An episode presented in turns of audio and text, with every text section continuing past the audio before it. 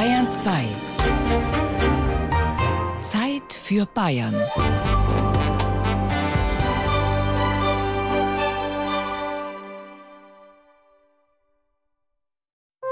Bayern genießen. Trocken. Bayern genießen im Juli mit Gerald Huber. Gut tut die Abkühlung nach den vergangenen Wochen.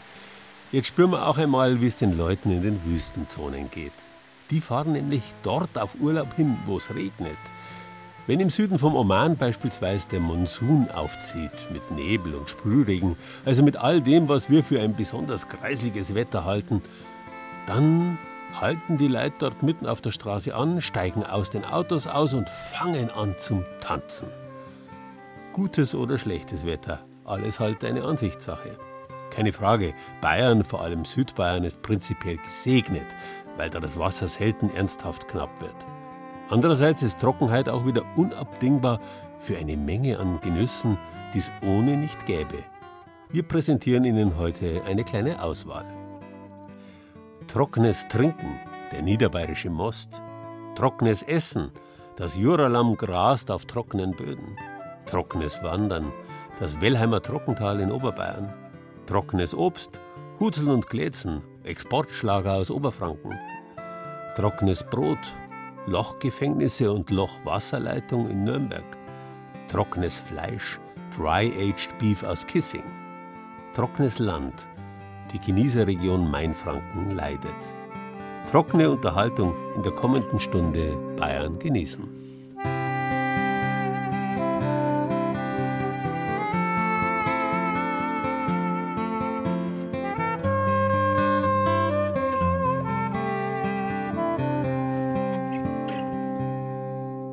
In trocken steckt die uralte indoeuropäische Wortwurzel ter oder ster, die so viel bedeutet wie fest sein, stillhalten.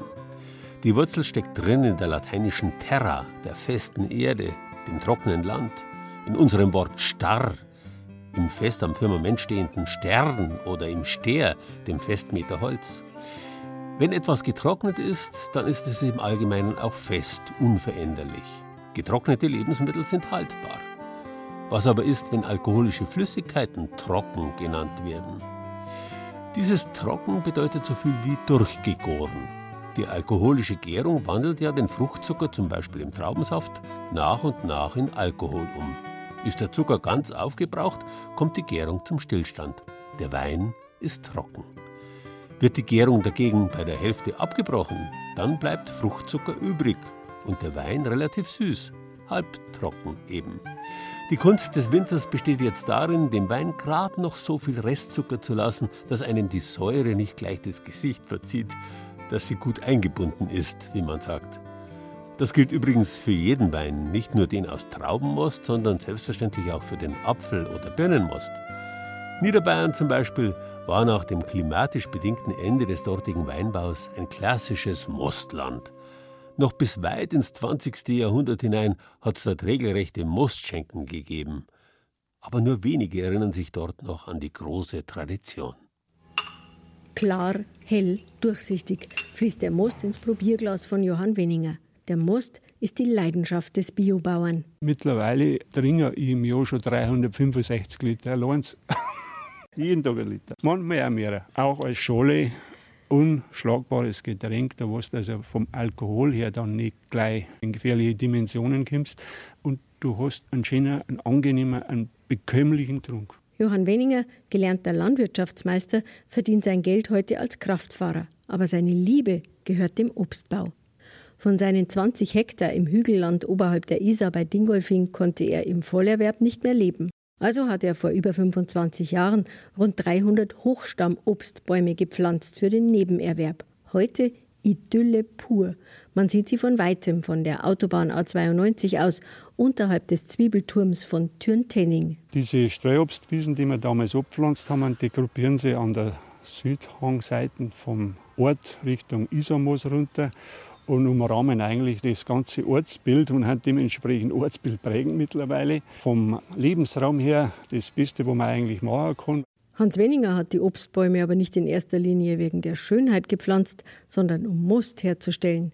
Er kennt dieses Getränk noch aus seiner Kindheit, als zu jedem Hof ein paar Kühe und ein Obstgarten gehört haben.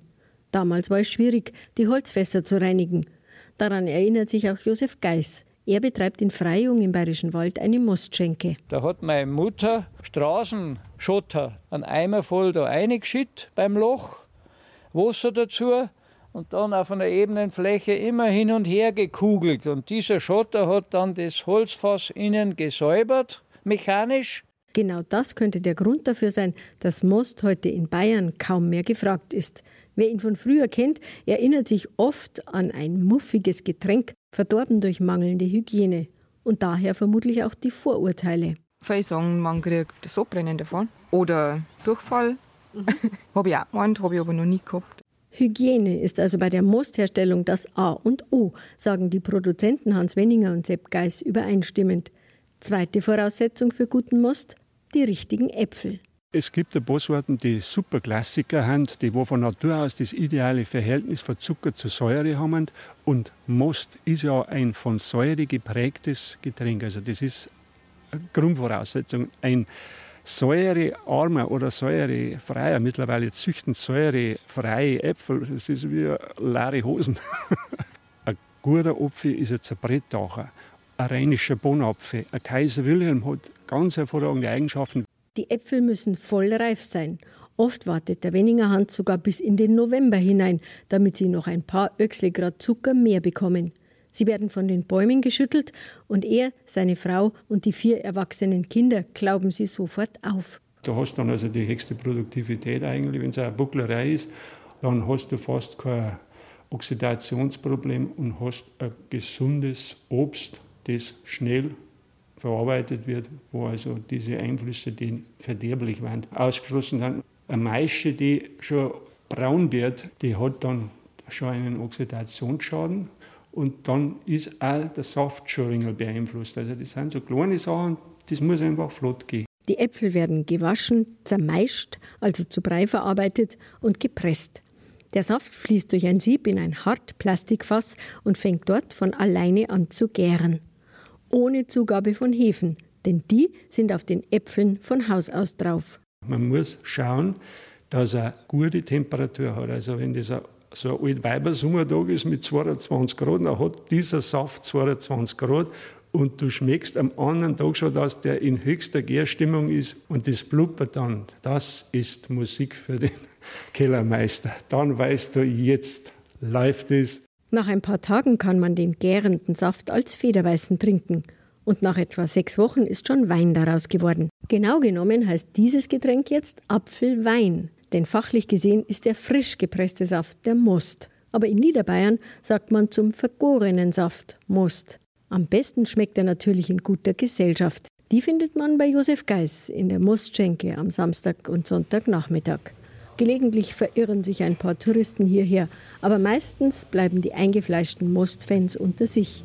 Der Tisch aus grob behauenen Brettern steht unter dem tief heruntergezogenen Dach der Scheune. Der Blick geht auf den Hang mit den alten Obstbäumen. Das schätzen die Gäste. Wiesen und Bäume, pure Natur und das ist einfach super schön. Und man ist da gemütlich unter gemütlicher Leid, unter Leid die Netthand und Freundlichhand und die Geschickthand. Und da ist ein Hund, da sind Hühner, da sind Pferde, da ist eine Katze und ja, nette Wirtsleute und der Most. Schon der Großvater von Josef Geis hat zwischen den Weltkriegen hier in Freyung, mitten im bayerischen Wald, die Mostschenke betrieben.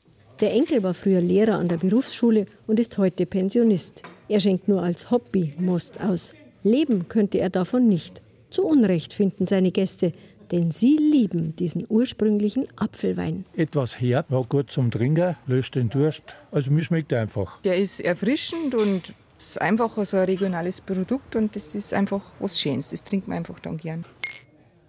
Die Mostschenke in Freyung und Mostbezugsadressen finden Sie natürlich auf unserer Internetseite unter bayern2.de.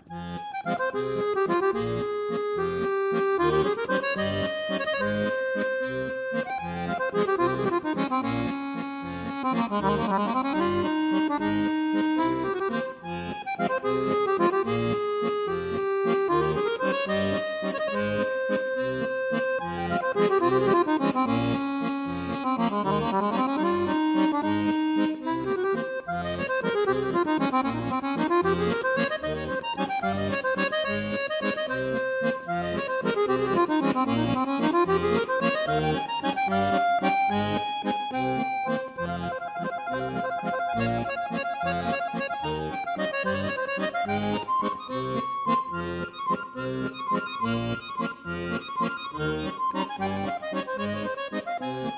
geografische Mitte Bayerns liegt bei Kipfenberg im Altmühltal. Irgendwie ist hier auch die Mitte Europas, zumindest die europäische Hauptwasserscheide. Nur wenige Kilometer trennen die Altmühl und die fränkische Rezat. Während das Wasser der Rezat über Main und Rhein in die Nordsee fließt, geht das Wasser der Altmühl über Donau und Schwarzes Meer ins Mittelmeer. Tief eingeschnitten in den fränkischen Jura, ein uraltes Gebirge aus Kalk, der sich auflöst, wenn er mit Wasser in Berührung kommt. Und so entstehen Spalten und Höhlen, der sogenannte Karst. Weil das Wasser also schnell versickert, bleibt die Oberfläche Jahr aus, Jahr ein extrem trocken. Vor allem die Südhänge glühen jetzt im Sommer in der Hitze. Dort sind im Lauf der letzten Jahrhunderte die sogenannten Wacholderheiden entstanden, über die die berühmten Wanderherden der Juralämmer ziehen und trotz allgemeiner Trockenheit für vielfältigen Genuss sorgen. Berching im Landkreis Neumarkt. Schäfer Herbert Schlupf ist mit seiner Herde gerade hier am Rhein-Main-Donau-Kanal im Bereich der Schleuse Berching unterwegs. Den Schafen schmeckt's hörbar und Herbert Schlupf weiß, das Futter, das sie hier finden, ist gesund. Das Gute ist, wächst ja bloß ein gutes Gras. Ist nicht extensiv, wächst viel Kräuter, ein gesundes Futter. Besser wie, wie intensive Wiesen, gesünder. Aber zu trocken ist jetzt. Jetzt wäre Regen wichtig. Ein Landregen einmal, dass das nochmal grä wird. Die Schafe sorgen dafür, dass diese Flächen nicht zuwachsen, nicht verbuschen. Herbert Hofberger von der Landimpuls GmbH, die sich um das Projekt Jura-Distellamm kümmert, weiß das zu schätzen. Also der Kern Erhalt der Artenvielfalt bedeutet für uns Erhalt von Trockenrasen, weil Trockenrasen sehr nährstoffarm sind und nährstoffarme Standorte sehr große biologische Vielfalt erzeugen. Und das ist im Wesentlichen der Grund, warum wir den Schäfer unterstützen, weil er diese Trockenrasen beweidet und sie so erhält. Würden sie nicht beweidet werden, wachsen sie zu, die Artenvielfalt geht verloren. Am Mittag suchen die Schafe Schatten und ziehen sich ins Gebüsch zurück. Schäfer zu werden war immer der Traum von Herbert Schlupf. Ich wollte schon immer Schäfer werden, hab's aber nicht dürft. Nach der Schule, naja, ich muss was Gescheites lernen. Und dann habe ich 15 Jahre in Arbeit gegangen, als Schreiner. Und dann habe ich noch die Schäferprüfung gemacht. Seit 18 Jahren ist er wirklich Schäfer und er hat die Entscheidung nie bereut. Das Projekt Juradistellamm hilft ihm zu überleben. Die Zeiten, in denen man mit Wolle Gold verdient hat, sind längst vorbei, sagt er. Wir haben 10, 12 D-Mark gekriegt fürs Kilo. In den 70er Jahren Henk hat 70 Cent, das Kilo Wolle, Scheren 2,50. Also bleibt da schon ein Minus über. Das Juradistellamm hat man so 10 Euro mehr vom Lamm und da kommen wir so auf 110 Euro. Das sind Lämmer mit 40, 45 Kilo. Und 10 Euro mehr ist ein Geld. Das Juradistellamm ist eine Erfolgsgeschichte, sagt Werner Thumann vom Landschaftspflegeverband Neumarkt, der das Projekt Juradistellamm seit über zehn Jahren betreibt. Der Anfang war unheimlich schwierig. Also alleine schon deswegen, weil ja bei uns in der Region eigentlich Lammfleisch nicht traditionell sehr beliebt ist. Heute bringen rund 50 Restaurants und Gasthäuser in der Oberpfalz das Juradistellamm auf die Speisekarte, Tendenz steigend. Da achten die Konsumenten immer mehr drauf, dass man jetzt äh, Fleischarten, wenn man schon Fleisch isst, zu sich nimmt, die halt gut gehalten werden. Und beim Lamm habe ich natürlich das gute Gefühl, die sind mit Masse draußen in der freien Landschaft, können das fressen, was sie auch fressen wollen, nämlich äh, Raufutter direkt auf dem Trockenrasen. Und ich denke, das ist uns schon gelungen als Landschaftspflegeverbände in den vier beteiligten Landkreisen, dass wir das vermitteln konnten. Es kommt vielleicht noch hinzu, dass die jüngere Generation durch immer mehr Urlaube auch in Südeuropa oder sonst wo mehr daran gewohnt ist ans Lammfleisch. Ein wichtiger Abnehmer ist Georg Böhm vom Winklerbräu in Lengfeld, ebenfalls im Landkreis Neumarkt. Georg Böhm zeigt uns natürlich auch, wie er Lammfleisch zubereitet. Für uns kocht heute der Chef selbst. Wir haben jetzt eine Juradistel-Lammschulter hergerichtet ist einmal unser liebstes Teil, weil wir eigentlich am liebsten schmoren, weil wir auch da meinen, dass wir den besten Geschmack aus dem Lamm rauskriegen.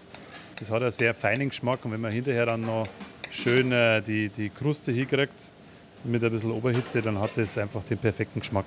Also wir haben die Lammschulter, wir haben die halt gewürzt mit Salz, Pfeffer. Und die wird jetzt einfach in der Pfanne angebraten. Dann kommt äh, Wurzelgemüse dazu, das haben wir auch schon hergerichtet. Zwiebeln, Sellerie, Karotte, Lauch, dann wird mit einem Lammfang angegossen. Kommen noch Gewürze dazu, ein bisschen Thymian, ein bisschen Rosmarin. Wer mag, kann auch Knoblauch dazu tun. Und dann wird es zugedeckt im Ofen, so circa eineinhalb Stunden geschmort bei 170, 180 Grad. Für mich ist das die beste Art. Ich lasse auch jeden Lammrücken dafür liegen. Mir ist das Geschmorte an der Schulter das allerliebste. Georg Böhm könnte Lamm auch billiger einkaufen, aber er zahlt lieber ein paar Euro mehr. Er setzt auf Regionalität, er braut sein eigenes Bier und er setzt natürlich Juradistellamm auf die Speisekarte. Genau, also das wäre alles möglich. Wir über den Großhandel haben halt alle Wege offen. Aber uns ist einfach der Bezug zur Region entscheidend. Und wir haben jetzt ja doch auch ein größerer Betrieb. Das ist aber auch für uns äh, Verantwortung, dass wir regionale Produkte verwenden. Also, und da passt das Juradistellamm perfekt dazu. Und so sehen die Leute einfach, dass wir da äh, verwurzelt sind in der Region. Schafherden wie im alten Griechenland. Ein bukolischer Anblick. Als ob die Altmühlwasser schon wüssten, wohin sie nach wochenlanger Reise gehen. Ins Mittelmeer. Wandertipps und natürlich Jura-Lamm-Rezepte finden Sie auf unserer Internetseite unter bayern2.de.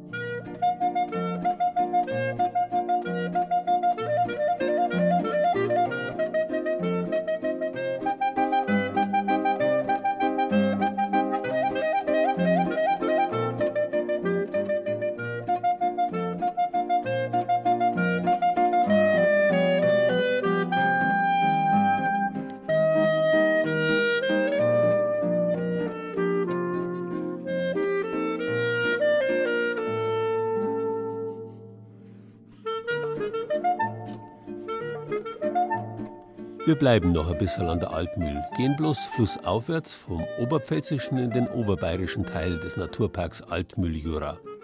Auf dem ganzen Weg ist das Tal wesentlich breiter, als es das für die kleine Altmühl eigentlich sein müsste.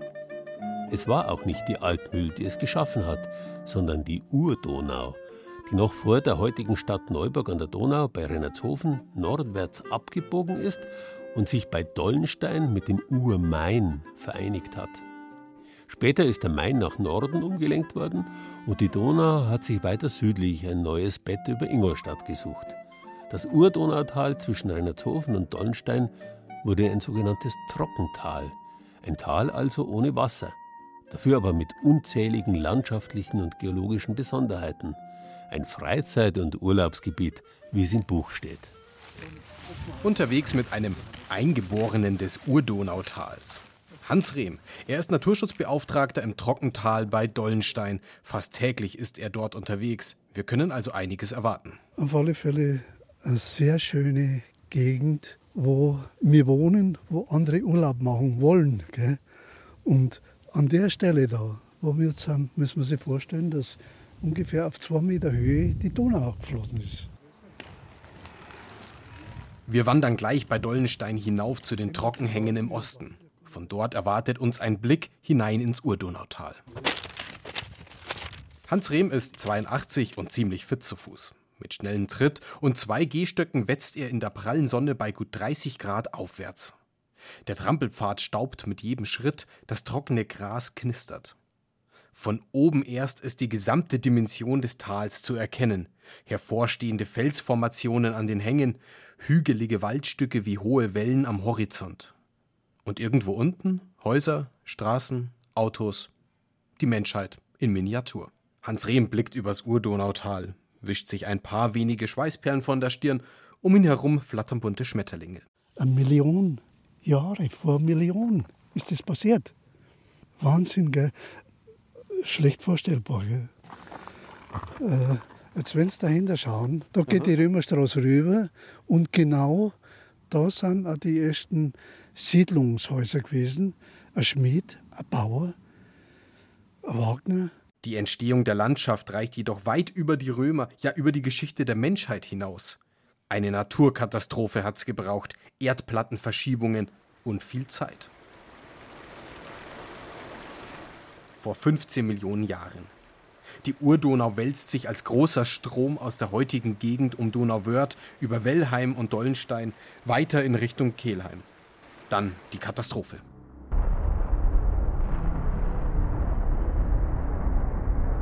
Ein Meteorit schlägt im Nördlinger Ries ein. Es kommt zu Aufschüttungen. Im Krater entsteht ein See, wo sich das Wasser sammelt.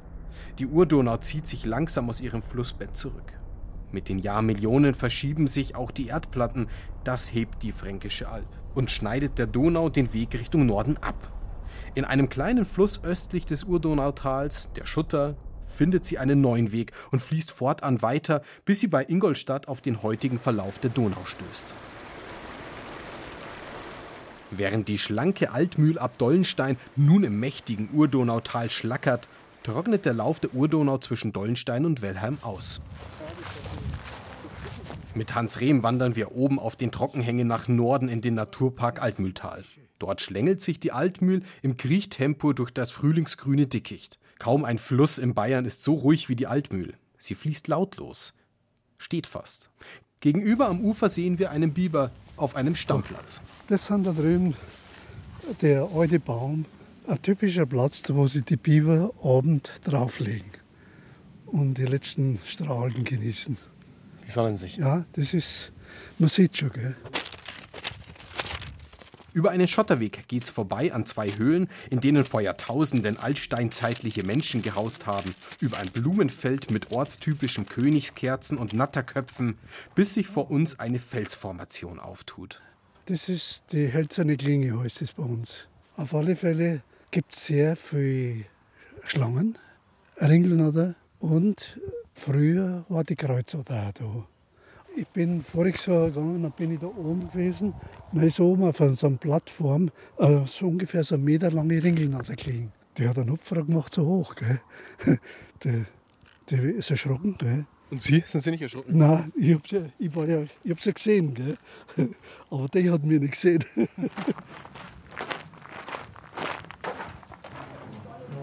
Am, am bayerischen? Ah, einen bayerischen Wurstsalat, gerne. Und für Sie? Drei Stunden sind wir gewandert. Die Einkehr beim Kirchenschmied in Dollenstein haben wir uns verdient. Heute ist das ein Wirtshaus. Zur Zeit des Dreißigjährigen Krieges wurden hier Schwerter geschmiedet. Aber das ist lange her. Wir genießen den Sommerfrieden. Auf unserer Internetseite unter bayern2.de finden Sie viele Bilder und eine Beschreibung, wie Sie zu den landschaftlichen Höhepunkten im Urdonautal kommen.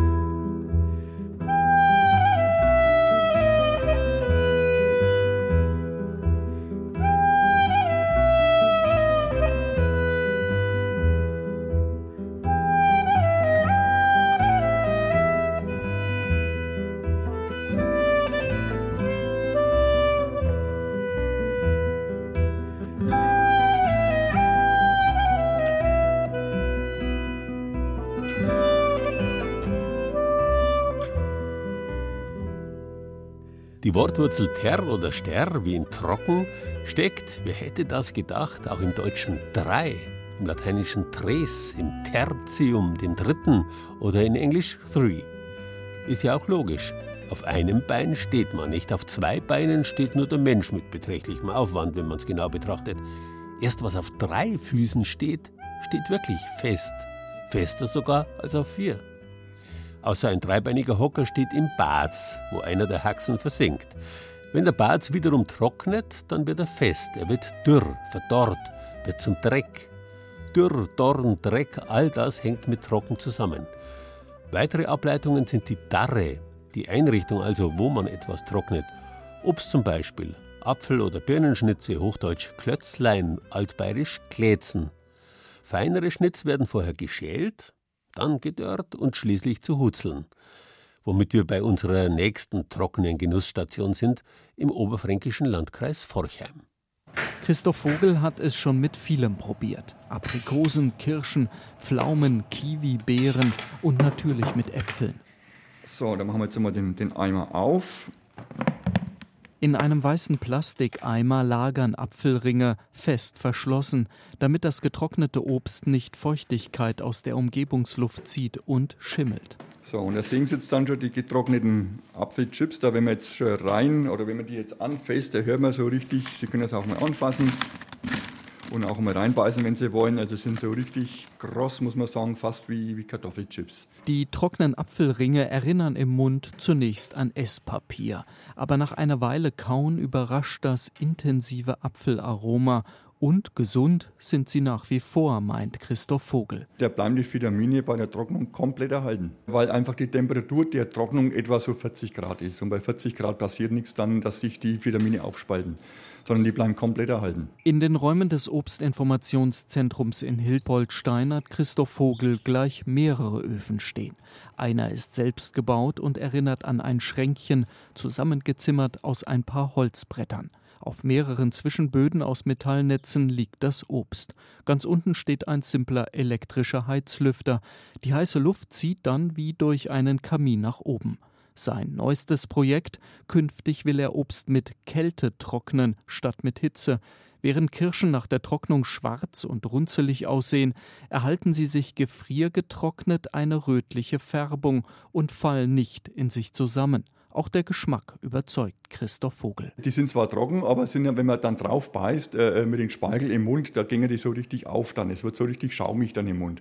Und die schmecken natürlich noch einmal anders wie jetzt die dann. Fast noch besser, muss man sagen. Ne? Noch scheut Christoph Vogel die Anschaffung einer teuren Anlage zum Gefriertrocknen, denn es wäre ja nur zu Versuchszwecken. Der Betriebsleiter des Obstinformationszentrums will den Obstbauern in der Region zusätzliche Einnahmequellen aufzeigen und sie mit Fachwissen versorgen. Denn die meisten Bauern betreiben den Obstanbau nur noch im Nebenerwerb. Ja, in der Küche schaut es ein wenig aus, weil ich bin schon wieder am Arbeiten. Michaela Engelhardt und ihr Mann kümmern sich nach Feierabend und im Urlaub um ihre rund 20 Birnen und Kirschbäume.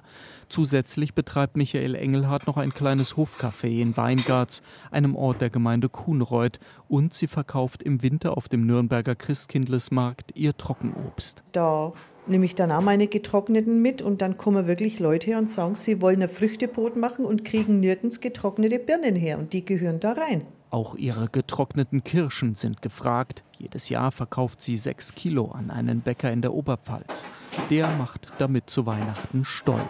Für ihr kleines Hofcafé backt Michael Engelhardt ebenfalls lieber mit getrockneten Kirschen als mit Rosinen. Ich mache gerne Kuchen oder Muffins. Da mache ich den Muffinteig, gebe ein bisschen von dem Teig in, das, in die Form rein, lege drei Kirschen rein und gebe den Rest dann drauf von Teig und dann durchbacken. Ist einfach köstlich. Das große Geld lässt sich mit dem Trocknen nicht verdienen, meint Michaela Engelhardt. Es ist ein Nischengeschäft. Für sie ist das Dörrobst eher eine weitere Möglichkeit, um die vielen Früchte haltbar zu machen. Wenn ich es einfriere, die Kirschen, brauche ich ständig Energie. Und es nimmt mir den Platz weg. Und wir haben auch noch Schafe und dann brauche ich irgendwann den Platz für das Schaffleisch oder Lammfleisch. Und dann hat äh, und nur verarbeiten und dann gut einwecken könnte man es auch, aber nur eingekochtes dann essen. Das Trockenobst lässt sich in luftdichten Plastikeimern, Tüten oder Gläsern lagern. Wenn das richtig gemacht wird, dann ist es auch noch nach Jahren ein Genuss. In den Hutzeln steckt übrigens unser Wort Haut. Schrumpflige Haut ist das, was übrig bleibt, wenn der Inhalt vertrocknet. Wissenswertes zur und Rezepte aus der Hutzler-Region in Oberfranken finden Sie auf unserer Internetseite unter bayern2.de.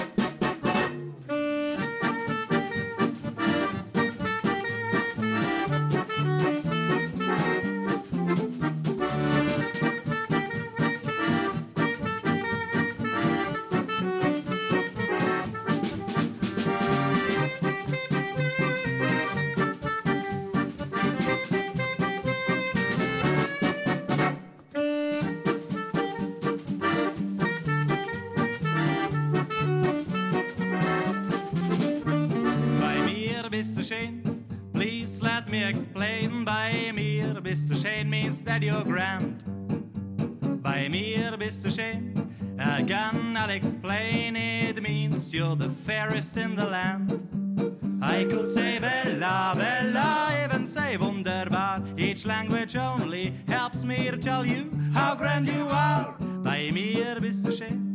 Please let me explain. Bei mir bist du schön means that you're grand.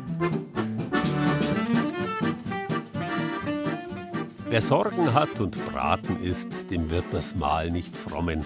Wer trockenes Brot mit Lust genießt, dem wird es gut bekommen. Ja, es muss wirklich nicht immer saftig, soßig sein. Was meinen Sie? Aber das Sprichwort meint gleichzeitig noch was anderes. Einfaches Essen kann mindestens ebenso köstlich sein wie aufwendiges. Es kommt halt alleweil auf die Einstellung an. Jeden Tag trockenes Brot, naja, das gibt's bloß im Gefängnis. Wobei in den mittelalterlichen Lochgefängnissen, zum Beispiel in der Reichsstadt Nürnberg, das Brot selten wirklich trocken gewesen sein dürfte. Dort unten ist alles feucht. Nürnberg, das ja gänzlich von unterirdischen Tunneln und Kellern durchzogen ist, hatte ja als eine der ersten mittelalterlichen Städte im ganzen Deutschen Reich eine Fernwasserversorgung. Schon im 14. und 15. Jahrhundert sind die ersten Arbeiten daran belegt. Oberirdisch kündet davon zum Beispiel der Ende des 14. Jahrhunderts errichtete sogenannte Schöne Brunnen auf dem Hauptmarkt. Unterirdisch zeugen davon unzählige geheime Wasserstollen. Der längste und geheimste dieser Stollen hat das Rathaus der Stadt versorgt, mündete bei den Gefangenenlöchern im Keller und hat deswegen auch so geheißen Lochwasserleitung. Die hat dafür gesorgt, dass das trockene Brot der Gefangenen geschimmelt hat und die Nürnberger Stadtväter niemals auf dem Trockenen gesessen sind. Vorsicht bei der Treppe, die ist aus dem Jahr 1543. Am Ende der Treppe bitte nach links, bis Sie zu so einer Abzweigung kommen. Auf Wiedersehen, Tageslicht. Unser Tunnelführer Thomas Bethger bittet uns eine alte Steintreppe hinab und führt uns direkt in eines der am besten gehüteten Geheimnisse der Stadt Nürnberg. Ja, wir sind jetzt in der Lochwasserleitung und man hört, sie funktioniert noch. Der Zulauf, der platscht hier vor Ihnen aus der Wand. Da ist, wenn auch schwach, noch eine kleine Quelle vorhanden und die gibt hier immer diese paar Tropfen Wasser ab. Wir sind jetzt ungefähr, dass Sie eine Vorstellung haben, circa acht Meter unter Grabenniveau befinden wir uns jetzt. Das ist sie also, die Lochwasserleitung. Eine zwei Kilometer lange begehbare Wasserversorgung aus Tunneln, die sich unter der Stadt erstreckt. Es ist feucht um uns herum, die Luft kühl bei konstanten 8 Grad. Wir stapfen durch kleine Pfützen auf einer dünnen Lehmschicht am Boden. Die Gänge sind einen Meter breit in den Sandsteinfelsen geschlagen und etwa 1,80 Meter hoch. Ralf Arnold, Vorsitzender des Fördervereins Nürnberger Felsengänge e.V., kann hier gerade so aufrecht stehen. Die Lochwasserleitung hat früher eigentlich vom Burgberg hinabgeführt ins Loch. Das Loch, so nannte man damals das Lochgefängnis. Und weil diese Wasserleitung im Loch endete, deswegen auch der Name Lochwasserleitung. Durch Sandstein sickert Wasser durch, dann gibt es Tonschichten, da wird das Sickerwasser gestoppt. Und der Sandstein ist auch ein guter Filter. Aller Dreck wurde rausgefiltert, wenn das Wasser da durchgesickert ist. Und dieses Wasser hat man hier gesammelt, in Becken geleitet und von dort aus durch Überlaufrohre weiter zu öffentlichen Brunnen oder zu Häusern von reichen Leuten. Über 1000 solcher privater und öffentlicher Brunnen gab es im Mittelalter. Die Wasserversorgung war das höchste Gut zu dieser Zeit, denn Wasser benötigte man fürs Vieh, fürs Kochen, fürs Putzen und vor allem fürs Bierbrauen. Ein Schatz, den es zu bewahren, vor allem aber zu beschützen galt denn nur zu leicht hätten Angreifer die Brunnen und Leitungen verseuchen oder vergiften und die Stadt somit wahrlich in eine gefährliche Notlage bringen können. So wurden die Tunneleingänge gut bewacht und die Verläufe der Gänge und Leitungen absolut geheim gehalten. Nur wenige kannten das Tunnelnetz. Das war der Stadtbaumeister, heute würde man sagen der Leiter des städtischen Hochbauamts. Das war der Röhrenmeister, heute würde man sagen der Leiter der städtischen Wasserwerke. Und es war einer aus dem inneren Siebener Rat der Stadt, der sogenannten Septimviren. Das war also der innere Rat der Stadt. Die drei wussten Bescheid über den Verlauf. Jetzt steigen wir hier auf. Doch die größte Gefahr für die Wasserversorgung ging von den Einwohnern der Stadt selbst aus. Denn die Fäkalien und Abfälle wurden größtenteils auf die Straßen gekippt und sickerten ins Grundwasser und damit auch in die Lochwasserleitung unter den Straßen und Bürgersteigen. Thomas Bethker führt uns eine schmale Abzweigung entlang bis zu einer größeren Steinnische. Der Blick nach oben verblüfft, denn man sieht plötzlich Tageslicht. Was wir hier jetzt sehen, jetzt sind wir an der Stelle mit dem Plumpsklo. Wer noch nie eins gesehen hat, das ist ein Plumpsklo von unten. Und hier wurde die Abbordgrube vergrößert. Ja, wie vergrößert man jetzt eine Abbordgrube? Ja, so wie man sich's vorstellt. Da geht einer rein in die Abbordgrube von oben, schippt die leer und dann fängt er an, die zu vergrößern. Handarbeit. Und er hat so gut gearbeitet, dass die Sandsteinwand hier immer dünner wurde und irgendwann brach die durch die Lochwasserleitung durch. Mit der Folge, dass der ganze Zulauf hier natürlich von den Fäkalien vergiftet war. Das Problem war allerdings noch größer, denn das lief unten ja auf den Hauptgang und damit war die komplette Lochwasserleitung unbrauchbar geworden. Eine Anekdote mit Geschmäckle. Heute eine Komödie, damals eine Tragödie. Generell ist diese unterirdische Welt, die sich hier auftut, sehr gut erforscht. So finden sich neben der Lochwasserleitung noch Wehrgänge, die Kasematten oder die Felsengänge und Keller, in denen das Bier ganzjährig kühl gehalten wurde, und auch einige Ausbuchtungen, die als Verstecke für Kunstwerke verwendet wurden. Aber die Lochwasserleitung hier ist besonders faszinierend, denn sie wurde lange Zeit verwendet und gibt nach wie vor das ein oder andere feuchte, ungelöste Rätsel auf. Man hat also noch im Zweiten Weltkrieg diese mittelalterliche Wasserversorgungsanlage reaktiviert, um hier das Wasser zu nutzen. Wie alt der Tunnel ist, weiß man nicht. Der Chef der städtischen Baubehörde aus den 1460er Jahren, Endres Tucher hieß der Mann, der hat schon damals in den 1460er Jahren geschrieben, diese Tunnel sind uralt. Wir wissen nicht, wer die gegraben hat, wir wissen nicht, wann die gegraben wurden. Das wissen wir heute immer noch nicht.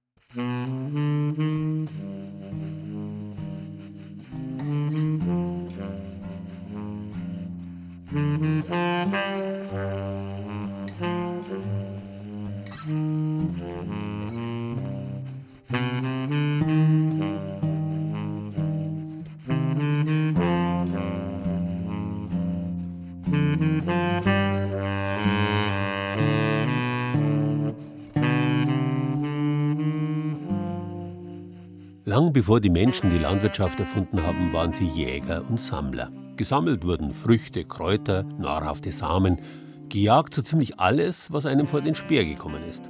Was nicht heißt, dass sich die frühen Menschen nicht gefreut hätten, wenn ihnen das Jagen bereits abgenommen, die Beute schon tot war. Einfach Raubkatzen, Hyänen und Geier verscheuchen und sich über das gute Stück hermachen. Den Ogu, den Hochgeschmack, den Fleisch bekommt, wenn der Verwesungsprozess einsetzt, den hat man selbstverständlich als besonderes Qualitätsmerkmal geschätzt. Das gilt natürlich bis heute. Zu frisches Fleisch schmeckt nach nichts und wird überdies beim Braten zäh. Gute handwerkliche Metzgereien lassen immer noch Fleisch reifen. Bei kontrollierten Bedingungen versteht sich. Dazu muss es unter anderem trocken sein. In Zeiten industrieller Fleischgewinnung in den letzten Jahren und Jahrzehnten vergessen, ist das gut abgehangene Steak beispielsweise heute wieder gefragt. Es schmeckt einfach unvergleichlich. Da kann man es leicht verschmerzen, wenn selbst ein standesbewusster fränkischer, bayerischer oder schwäbischer Metzger dazu heute nach gut amerikanischer Mode Dry-Aged Beef sagt. Schon gleich an der Eingangstür zum Restaurant Kühners Landhaus in Kissing ist das leise Brummen eines Manns hohen Kühlschranks zu hören. Darin, hinter einer großen Glasscheibe, hängen ganze Ochsenrücken, dunkelrotes, mit dicken Fettstreifen marmoriertes Fleisch, ein richtiger Hingucker. Das Fleisch, das kommt sofort nach der Schlachtung, wird es zu uns ins Restaurant geliefert und wir hängen das in diesen Kühlschrank. Das Fleisch reift 28 Tage in diesem Kühlschrank und durch die trockene Luftfeuchtigkeit äh, wird die Feuchtigkeit in den Fleischzellen wird herausgesaugt und zurück bleibt richtig konzentriertes Aroma in dem Steak. Das sogenannte Dry-Aged Beef, das im Kühlschrank reifen darf, gilt als die Spezialität von Küchenchef Andreas Kühner. Er war einer der ersten, der in der schwäbischen Region das trocken gereifte Fleisch angeboten hat.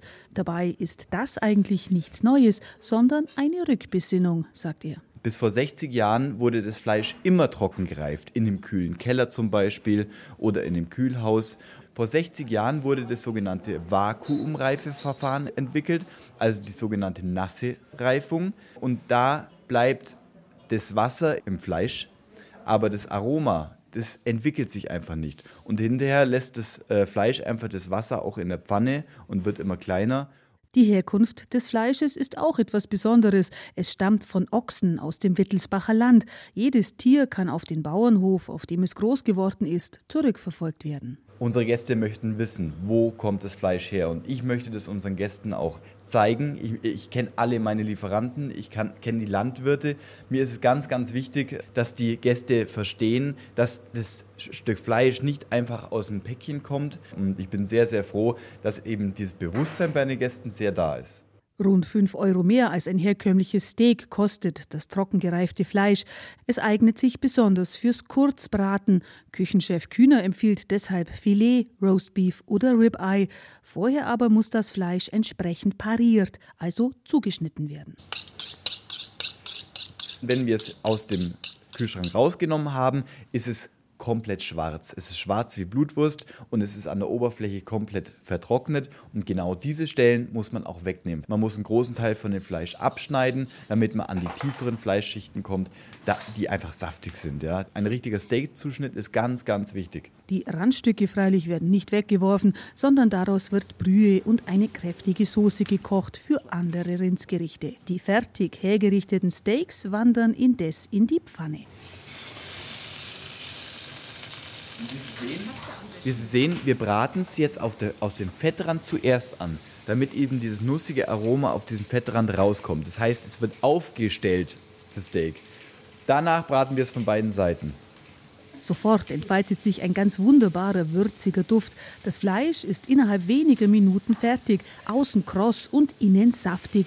Alles andere als eine trockene Angelegenheit. Das Fett übrigens sollte unbedingt mitgegessen werden, sagt Küchenchef Andreas Kühner. Die Fettmarmorierungen, die sind in dem Fleisch zu sehen. Das ist wirklich ganz, ganz außergewöhnlich und das Fleisch, das, das, zerläuft auf dem Grill und dieses Aroma, das wird durch dieses Fett transportiert. Es ist wirklich ein Hochgenuss. Gewürzt wird das Fleisch nur mit Meersalz. Angerichtet mit Rosmarin, Kartoffeln und gemischtem Sommergemüse kommt es dann auf den Teller. Also drei Minuten machen wir Tisch 8. Ja. Den Gästen von Kühners Landhaus in Kissing schmeckt das trocken gereifte Fleisch vom Wittelsbacher Weideochs ganz hervorragend. Mir schmeckt sehr gut. Saftig. Besonders gut. Mhm. Sehr fein. Mm, das ist ja prima. Richtig butterweich. Ganz toll. Nee, das ist also schon eine Delikatesse. Und das Lob der Kundschaft, das schmeckt Küchenchef Andreas Kühner natürlich auch. Das ist nicht irgendein Steak oder irgendein Stück Fleisch. Das ist Fleisch, das kommt von hier. Das ist wunderbar gereift worden und zwar trocken gereift worden, fachmännisch zubereitet. Es ist ein Gedicht. Und wenn man das einmal probiert hat, dann möchte man eigentlich nicht äh, wieder darauf verzichten. Fotos und das perfekte Steak-Rezept gibt's wie immer auf unserer Internetseite unter bayern2.de.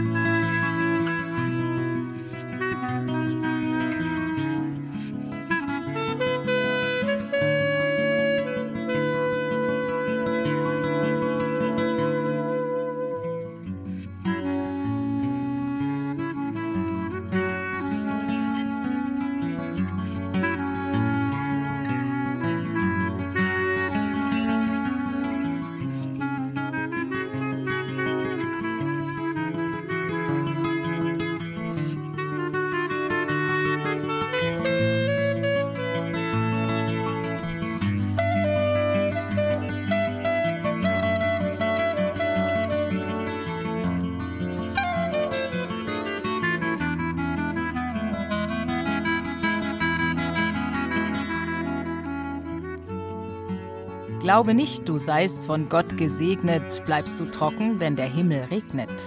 Hat der romantische Lyriker Wilhelm Müller gedichtet. Wobei wir nicht wissen, ob er damit an Bayerns nordwestlichen Bezirk, das schöne Mainfranken, gedacht hat. Tatsache ist, Unterfranken ist klimatisch verwöhnt, im Prinzip. Sieht man davon ab, dass es hier schon immer viel weniger geregnet hat als anderswo. Generell fällt nur halb so viel Regen wie im Süden Bayerns. In den vergangenen Sommern war Kitzingen die heißeste Stadt Deutschlands, einmal sogar über 40 Grad. Und natürlich war es dort in den letzten drei Jahren auch weit trockener als sonst. Heuer ganz besonders. In manchen Gegenden sind im Winter und im Frühjahr lediglich ein Fünftel der üblichen Niederschläge gefallen. Mag sein, dass die Bauern sich überall in Bayern nach dem vielbeschworenen warmen Landregen sehnen, am besten drei, vier Tage am Stück, sodass der Boden endlich wieder einmal durchgewässert wird. In Mainfranken würde selbst das womöglich bloß kurzfristig helfen. Die Grundwasserstände sind auf Rekordniedrigniveau. Wir wollen einmal der Frage nachgehen, woher das eigentlich kommt, dass Mainfranken immer trockener ist als andere Landschaften und wie sich die extreme Trockenheit heuer auf die bayerische Genießerregion auswirkt. Die Volkacher Mainschleife. Sanft schmiegt sich das Örtchen Escherndorf an die Weinberge. Wie ein Scheinwerfer strahlt die Sonne die wohl bekannteste Lage an, den Escherndorfer Lump. Von seinen Weinen schwärmte schon Goethe. Winzer Horst Sauer ist weniger nach Philosophieren zumute. Ihm stehen seit Tagen die Schweißperlen auf der Stirn. Wir stehen hier jetzt vor einer Silvaner-Anlage im Filetstück des Lumps. Ist hier momentan richtig hitzig, richtig heiß. Die unten schätze ich mal, dass wir um die 32 bis 34 Grad haben. Wenn wir jetzt hochgehen würden im Berg rein, denke ich schon, dass wir dann um die 35 haben. Den Beeren schadet die Hitze nicht. Im Gegenteil, sie wachsen kräftig, sind jetzt schon so groß wie Schrotkörner. Die Reben mögen Sonne, die lieben Sonne. Deswegen ist jetzt die Wärme oder die Hitze auch für den Genuss der Weine dann später positiv. Ich glaube, in der Vegetation sind wir so zehn Tage voraus, weil wir halt diese warme, heiße Witterung haben. Weniger gut können die Rebstöcke mit der Trockenheit umgehen. Vor allem die Jungen, die nicht so tief Wurzeln haben, mächtig Durst. Um den zu stillen, hat Sauer eine Tröpfchenbewässerung installiert. Andere Winzer setzen in Zeiten des Klimawandels auf Rebsorten, die mit der Hitze besser klarkommen. Für Sauer Dauer ist das keine Lösung. Es wäre schade, glaube ich, wenn wir auf Chardonnay oder auch auf internationale Rotweinsorten umstellen müssten, weil dann wären wir wieder international austauschbar. Und das sind wir halt mit den regionalen Rebsorten nicht. Deshalb bleibt Horst Sauer den typisch fränkischen Sorten wie Silvaner und Müller-Thurgau treu. Unterhalb vom Escherdorfer Lump schlängelt sich der Altmain durch die Landschaft. Außer der Fähre dürfen hier keine Schiffe fahren. Stattdessen planschen Kinder im Wasser. Ein Pärchen lässt sich im Schlauchboot treiben. Ein kleiner Sandstrand, ein paar Strandkörbe und schon ist die Illusion perfekt. Du hast so das Gefühl, du bist ein bisschen wie im Urlaub. Viel Natur, das schöne fließende Wasser, die Fähre, das Ambiente. Hier kann man toll baden, das Wasser ist ganz angenehm. Richtig schöne kleine Badebucht. Also toll, fast wie am Meer wir haben es eigentlich gut, weil hier machen so viele Urlaub und wir wissen das gar nicht zu schätzen. Wenige Kilometer weiter nördlich in Fahr baut Klaus Blendel Obst an.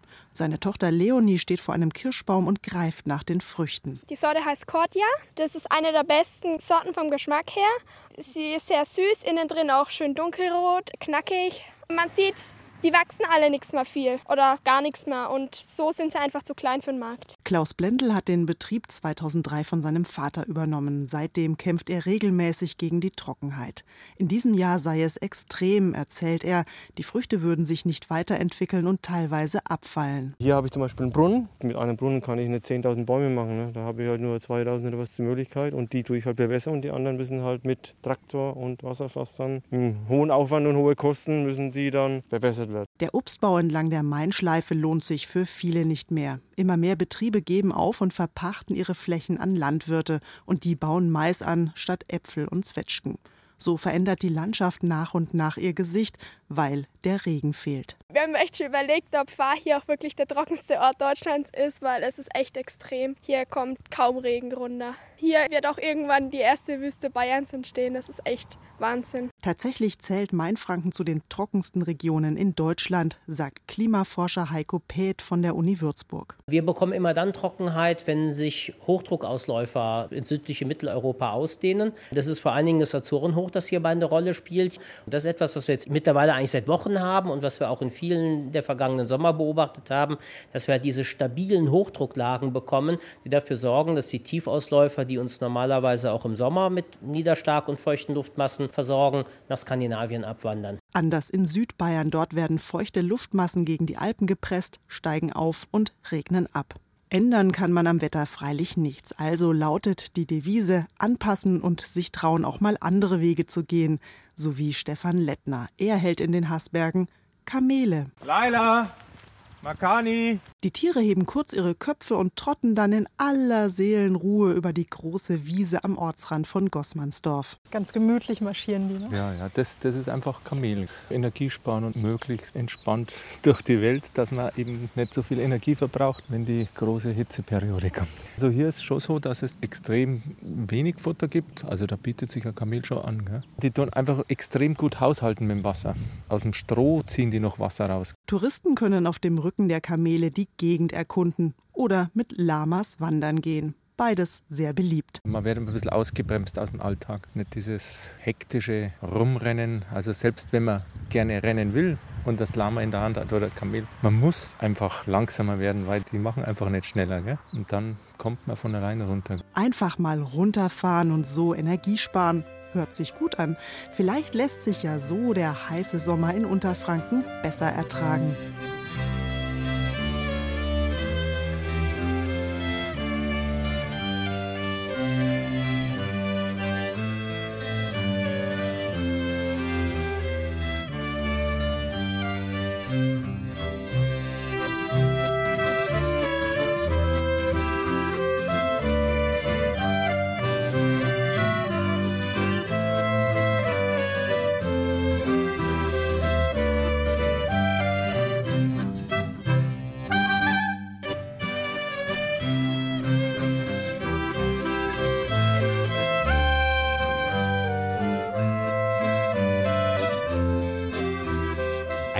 Haben wir noch vergessen, das auch mit der Wurzel der Wörter trocken, Dreck oder dürr zusammenhängt. Der Durst.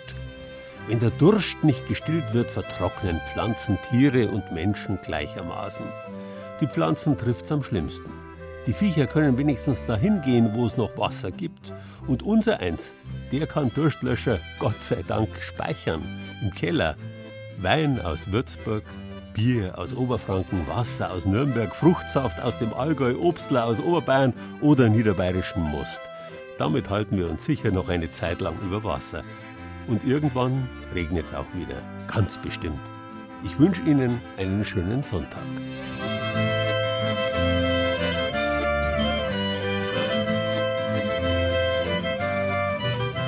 Trocken. Das war Bayern genießen im Juli mit Gerald Huber und sieben Beiträgen aus den sieben bayerischen Regierungsbezirken. Birgit Fürst aus unserem Studio Ostbayern hat sich den niederbayerischen Most schmecken lassen. Die Schafe auf den trockenen Rasenflächen des Oberpfälzer Juras hat Thomas Muckenthaler, ebenfalls aus unserem Studio Ostbayern, besucht. Tobias Beetz aus der Redaktion Oberbayern ist im Weilheimer Trockental, dem Urdonautal, gewandert. Hutzeln und Glätzen aus Oberfranken hat sich Carlo Schindhelm aus dem Studio Franken schmecken lassen. Ebenfalls aus unserem Frankenstudio ist Tobias Föhrenbach, der die Nürnberger Lochgefängnisse und die dortige Wasserleitung besichtigt hat.